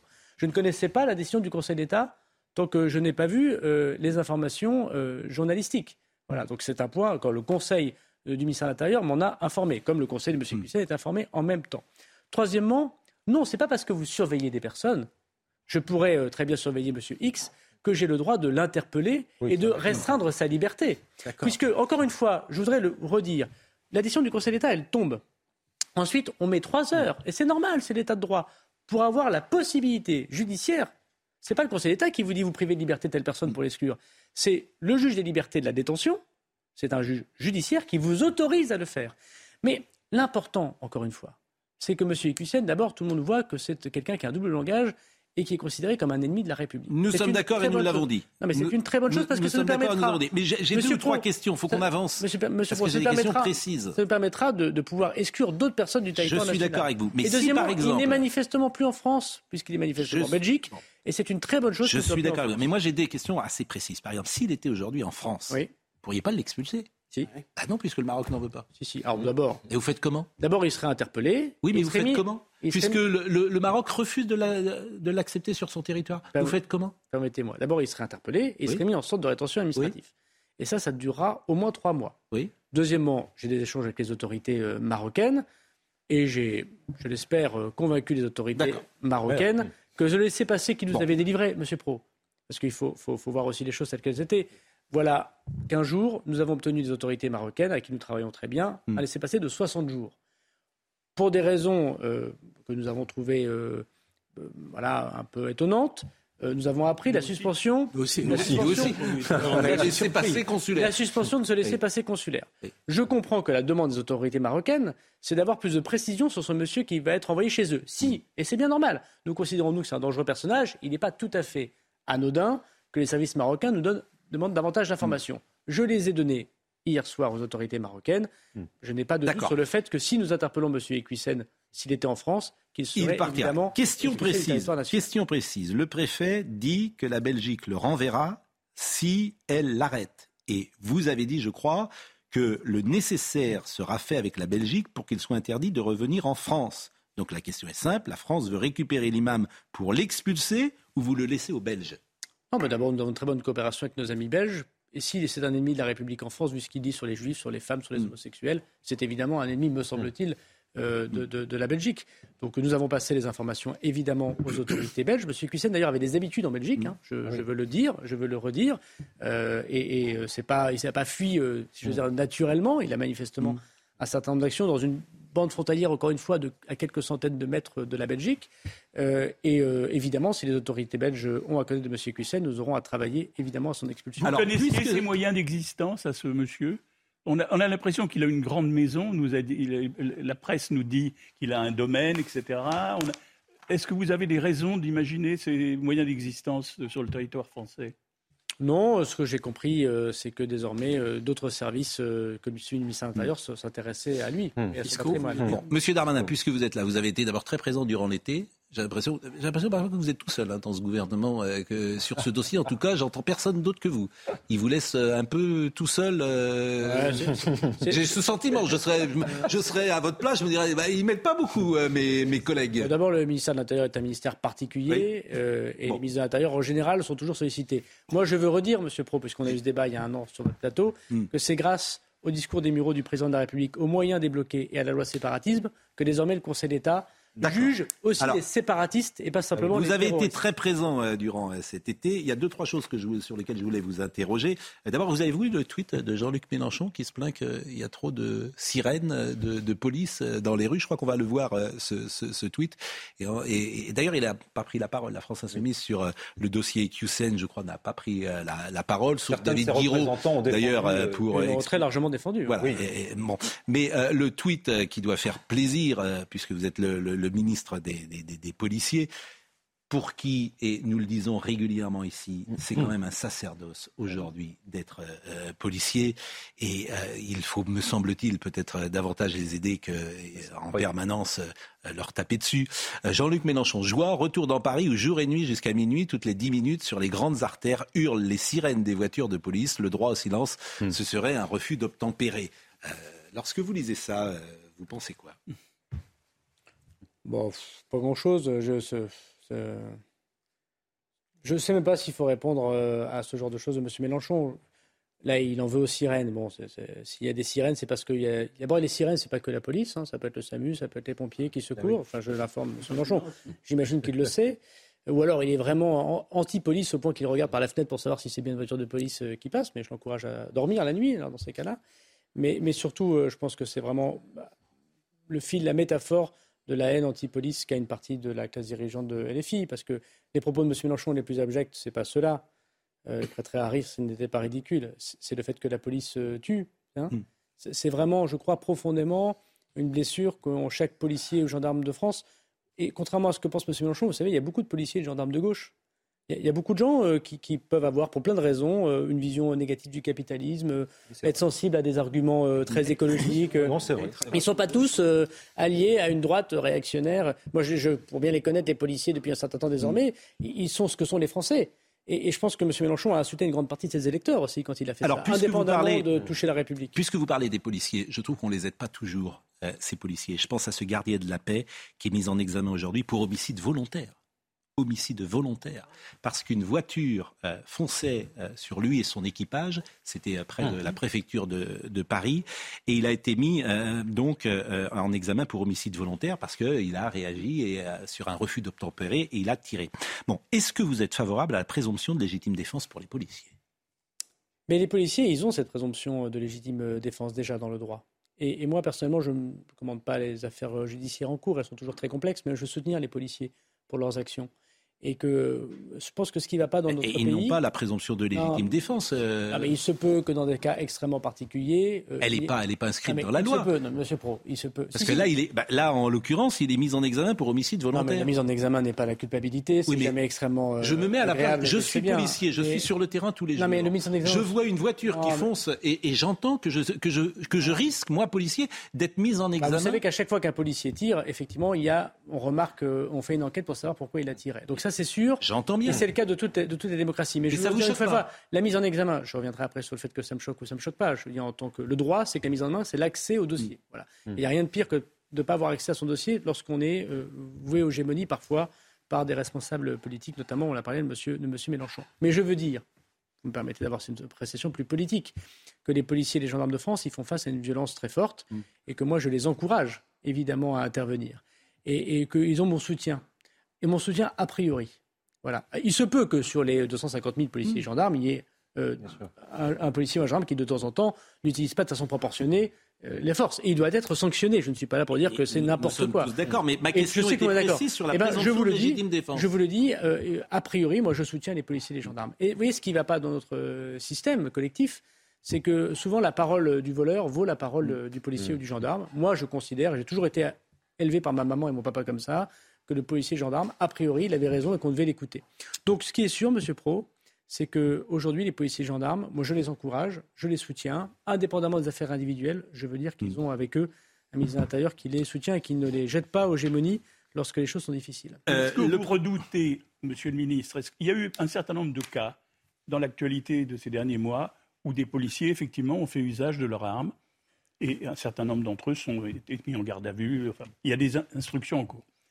Est-ce que vous redoutez est-ce que d'abord, est-ce qu'à votre avis, il y en a plus que d'habitude? Vous avez sûrement des stats euh, au, niveau, du ministère. Est-ce qu'il y en a plus? Et si, est-ce que vous redoutez que, davantage de policiers utilisent effectivement leur arme dans des cas euh, de, refus d'obtempérer ou des choses comme ça? Est-ce que vous avez un, sentiment là-dessus? Bah, D'abord, euh, les refus d'obtempérer, ils augmentent. C'est ça qui augmente. Hein. Il y en a un tous les demi-heures en police et en gendarmerie. Et seulement, puisqu'il y en a un tous les demi-heures, les policiers et gendarmes utilisent leurs armes dans 0,5% des cas, euh, me semble-t-il. Donc évidemment, mmh. c'est chaque fois mmh. médiatique et on le comprend. Mais c'est euh, statistiquement, vu les, risques qu'ils prennent tous les jours, extrêmement réduit. Pour plein de raisons. Soit parce que les gens ont trafic de drogue, soit parce qu'ils sont bourrés, soit parce qu'ils n'ont pas de pièce d'identité sur eux, parce qu'ils n'ont pas de permis de conduire. Il y a plein de raisons. Une voiture volée. Mais moi, je veux dire que si le ministre de l'Intérieur doit dire l'arme doit toujours être utilisée de façon proportionnée, mmh. et c'est une évidence, euh, on peut aussi considérer que s'ils sont armés, c'est qu'ils ont la violence légitime. Et moi, ça ne me choque pas, personnellement, que les policiers, pour se défendre, parce qu'en l'occurrence, dans les cas que vous citez, M. Pro, euh, le policier, notamment dans le nord de la France, a été traîné sur plusieurs mètres par le, mm. véhicule, euh, puissent utiliser leur arme dans des conditions prévues. Vous savez, moi, j'ai enterré, vous parliez du ministère de l'Intérieur et ce ministère particulier par rapport aux autres, j'ai enterré 17 policiers, gendarmes ou pompiers depuis que je suis ministre de l'Intérieur. Il n'y a pas un autre ministre qui a le plus été derrière un cercueil à écouter la Marseillaise et à expliquer à des filles de 7 ans pourquoi papa avait la, Légion d'honneur à titre posthume. Et il y avait une phrase très forte, d'ailleurs, euh, que Nicolas Sarkozy rapportait dans son livre, d'un enfant qui lui avait dit euh, Sors-le de la boîte. Oui, mais c'est ce que je crois qu'ont connu tous les ministres de l'Intérieur et connaîtront tous les ministres de l'Intérieur. C'est incroyable Parce que les policiers, il n'y a pas, pas d'autres, les militaires à part, mais il n'y a pas d'autres euh, fonctions où les fonctionnaires, il nous reste deux minutes. pour si peu d'argent par mois, risquent leur vie pour nous protéger. Vous avez parfaitement raison. Pour ça que M. Mélenchon mieux de les euh, Le problème de la police, le problème de la police, c'est la justice. J'entends ça en permanence. Hmm. C'est ce qu'il dit. Oui, mais c'est pas, pardon de dire, je, ne pense pas être tout à fait d'accord avec cette phrase qui vient notamment d'un syndicat Alliance que j'apprécie. Je dis souvent aussi aux policiers que si parfois les gens sont pas bien condamnés hmm. au sens où nous le ressentons, c'est que les procédures judiciaires sont parfois pas toujours bien faites. Et qui fait les procédures judiciaires? C'est les policiers. Hmm. Donc on a un énorme travail, parce que les, officiers de police judiciaire, la PJ, elle fait un travail formidable, mais d'abord d'augmentation des effectifs, de meilleure formation de ces, de ces policiers, que les chefs ne passent pas simplement le mail du brigadier au procureur de la République, mais regarde hmm. euh, évidemment la procédure. Moi, je veux vous dire ça. Je sais que ce n'est pas facile à, expliquer en quelques instants sur votre chaîne de télévision, sur une chaîne de télévision. Il y a un devoir d'exemplarité de la procédure judiciaire. Parce que quand les policiers ou les gendarmes font mal la procédure judiciaire, c'est la victime qui, un an après, n'a pas la bonne réponse pénale. Et donc, bien sûr, on pourrait améliorer euh, la relation que nous avons à l'autorité judiciaire, mais on est dans la même barque. Et d'ailleurs, les policiers et les gendarmes ne sont que des auxiliaires de justice. Dernière chose, monsieur le ministre, euh, j'ai lu dans la presse, je crois que c'était dans Var Matin d'ailleurs, que euh, vous étiez allé dîner chez Nicolas Sarkozy cet été. C'était une, visite, une visite amicale c'est une visite politique? Ah bah, quand on est avec Nicolas Sarkozy, on parle forcément un peu de politique. Euh, je, hmm. vous ne me croirez pas si je vous dirais le contraire. Parce que certains font un parallèle entre l'itinéraire de Nicolas Sarkozy et, votre propre itinéraire, c'est-à-dire que ministère euh, de, l'Intérieur, certains. C'est objet de communication. Et, certains imaginent même qu'un jour prochain, il pourrait vous intéresser euh, de briguer d'autres fonctions. C'est objectivement très, très flatteur hmm. d'avoir comme modèle Nicolas Sarkozy, hmm. que je trouve un homme euh, vraiment remarquable personnellement et j'ai beaucoup d'affection euh, et de respect pour le président Sarkozy. Il a été un grand ministre de l'Intérieur et un grand président de la République. Mais c'était, si je peux me permettre, et lui dire sans qu'il se vexe, bien sûr, c'était il y a 20 ans, c'était des choses très différentes. Euh, c'était pas la même criminalité, c'était pas la même actualité, c'était pas les mêmes médias. Mm. Euh, le problème corse se posait pas pareil, les problèmes islamistes se posaient pas pareil. Donc je pense que la comparaison ne, ne vaut pas raison. Mais oui, j'ai été voir Nicolas Sarkozy, comme je vais le voir très régulièrement, parce que j'apprécie l'homme Nicolas Sarkozy. Il vous a donné des conseils? Oui, par exemple J'ai travaillé pour un grand philosophe qui s'appelait euh, David Douillet, et David Douillet me disait toujours les propos de vestiaire restent dans le vestiaire. Euh, non, mais je, je, je, crois qu'il y a chez Nicolas euh, Sarkozy. vous Il vous apprécie manifestement si vous dînez ensemble. Bah, vous lui poserez la question. Mm. Mais, mais, je vais vous dire, Pascal Pro, vous qui connaissez mieux que tout le monde le, football, moi je vais voir Nicolas Sarkozy comme les jeunes joueurs de football, j'imagine, vont mm. voir Zidane ou Platini. Hmm. C'est-à-dire qu'on euh, ne fait pas la même carrière, bien évidemment, parce qu'ils ont des talents et une histoire particulière, euh, mais on essaye de s'inspirer de leurs conseils. Je ne suis pas toujours les conseils de Nicolas Sarkozy à, son. et pendant cet été, vous êtes allé à Brégançon? Je ne suis pas allé à Brégançon, voilà. Donc vous êtes allé. Euh, par le président Sarkozy, mais pas le président Macron. Mais je vois souvent le président Macron. Bien évidemment. Et, je ne sais pas lequel des deux est Zidane ou Platini. les deux sont Zidane ou Platini. Bien rattrapé. non, mais je le, crois, je, le crois. Je le crois. Je crois franchement. Et vous savez, on a, on a Hmm. Moi, j'ai toujours essayé de, rencontrer les personnes qui, m'ont précédé. Et je rencontre le Premier ministre Cazeneuve, pour qui j'ai beaucoup de respect, Manuel Valls, pour qui j'ai également beaucoup de respect. Hmm. Et je suis très heureux de discuter avec Nicolas Sarkozy. C'est tout quand vous faites de la politique, c'est bien d'écouter, de prendre les conseils. Vous ne suivez pas toujours ses conseils. Je ne suis pas hmm. toujours ceux de Nicolas Sarkozy. Mais moi, je ne suis pas comme ceux qui sont issus de la droite, qui doivent tout à Nicolas Sarkozy et qui lui crachent à la figure aujourd'hui. Vous avez des noms? Il y en a beaucoup, manifestement. Vous savez. Euh, manifestement, les LR finiront par exclure Nicolas Sarkozy dans leur radicalité. Et je pense que c'est pas bien. Monsieur Vauquier, Monsieur Ciotti devraient dire des mots positifs sur le président Sarkozy qui nous a amené à la victoire, qui a construit la droite. Et quand vous perdez les matchs, c'est pas à cause des gens qui étaient sur le terrain il y a dix ans, c'est sans doute à cause des gens hmm. qui sont sur le terrain aujourd'hui. Bon, bah écoutez, c'était un plaisir de vous euh, recevoir. Euh, J'ai pas évoqué le Stade de France. Ah, vous pouvez, si vous le Qui euh, reste euh, pour beaucoup un sentiment de ne pas avoir dit la vérité euh, sur euh, le sujet et d'avoir chargé euh, la responsabilité anglaise alors que les pauvres, si j'ose dire, n'y étaient pour rien. Et j'ai le sentiment aussi que c'est un, une déflagration, le Stade de France. C'est un marqueur parce que les gens ont compris que tu ne peux pas aller à un stade de football un soir sans la possibilité d'être agressé, de revenir, pourquoi pas, euh, tabassé, euh, comme ça s'est passé. Donc il s'est passé quelque chose ce soir-là qui est de l'ordre du déni. On ne veut pas dire les choses. Monsieur Pro, euh, qui, ait des ratés, qui a eu des ratés au Stade de France, c'est incontestable. Je l'ai moi-même dit devant la commission sénatoriale. et parmi les ratés, on ne peut pas nier qu'il y a eu des problèmes d'ordre public avec les supporters. Hmm. je ne peux pas vous laisser dire ça. Ou avec... avec les supporters, y compris, y compris britanniques, mais de tout, voilà, on ne peut pas le nier, mais on peut pas nier surtout, et c'est vrai que ce n'était pas le constat du premier soir, pour tout simplement, n'avons pas, moi je n'avais pas eu cette information en tant que telle, mais je, m'en suis expliqué dans la commission sénatoriale, et je l'ai redit Orbi et Tourbi, le préfet de police également de, l'époque, qu'il y a effectivement eu un problème de délinquance extrêmement important. Ah et vous constatons ensemble qu'il y a eu cinq grands événements au Stade de France. Il y en a encore un dans quelques heures euh, qui se sont passés admirablement bien, hmm. parce que nous avons mis désormais, peut-être que ce n'était pas le cas précédemment, et mais à culpa, des moyens de police et de sécurité euh, hmm. très, beaucoup plus importants. Et mon travail personnel, tout en constatant qu'il n'y a eu euh, aucun mort au mm. Stade de France, fort heureusement. Mon travail personnel, c'est de donner davantage de moyens pour que toutes les familles françaises, Monsieur Pro, aillent dans n'importe quel stade, y compris en Seine-Saint-Denis. Ah, et ce sera mon travail quotidien. Mais vous savez, bien, mais la situation, hésiter à aller au Stade de France. La situation en Seine-Saint-Denis ne vient pas, ne date pas d'il y a quelques mois. Monsieur Ecuisen est arrivé en France euh, il y a 50 ans et il a dit ses propos euh, il y a 25 ans. Donc le ministre de l'Intérieur, il fait parfois des erreurs, c'est vrai, j'en fais, mais c'est un travail difficile et moi je me bats pour la sécurité des Français. Parfois je rate, parfois je réussis. Mais je veux dire à tous les Français que mon travail, c'est pas d'être dans le déni, c'est d'être dans le réel et de combattre l'insécurité. Eh bien, merci en tout cas d'être passé par euh, le studio euh, de euh, l'heure des pros. C'était un plaisir de vous, écouter avec nos amis également qui ont pu poser les questions. Philippe Guibert, Gérard Carrero et Paul Melun. Dans une seconde, Jean-Marc Morandini. Merci à Marine Lançon qui était avec nous ce matin. Et on se retrouve ce soir.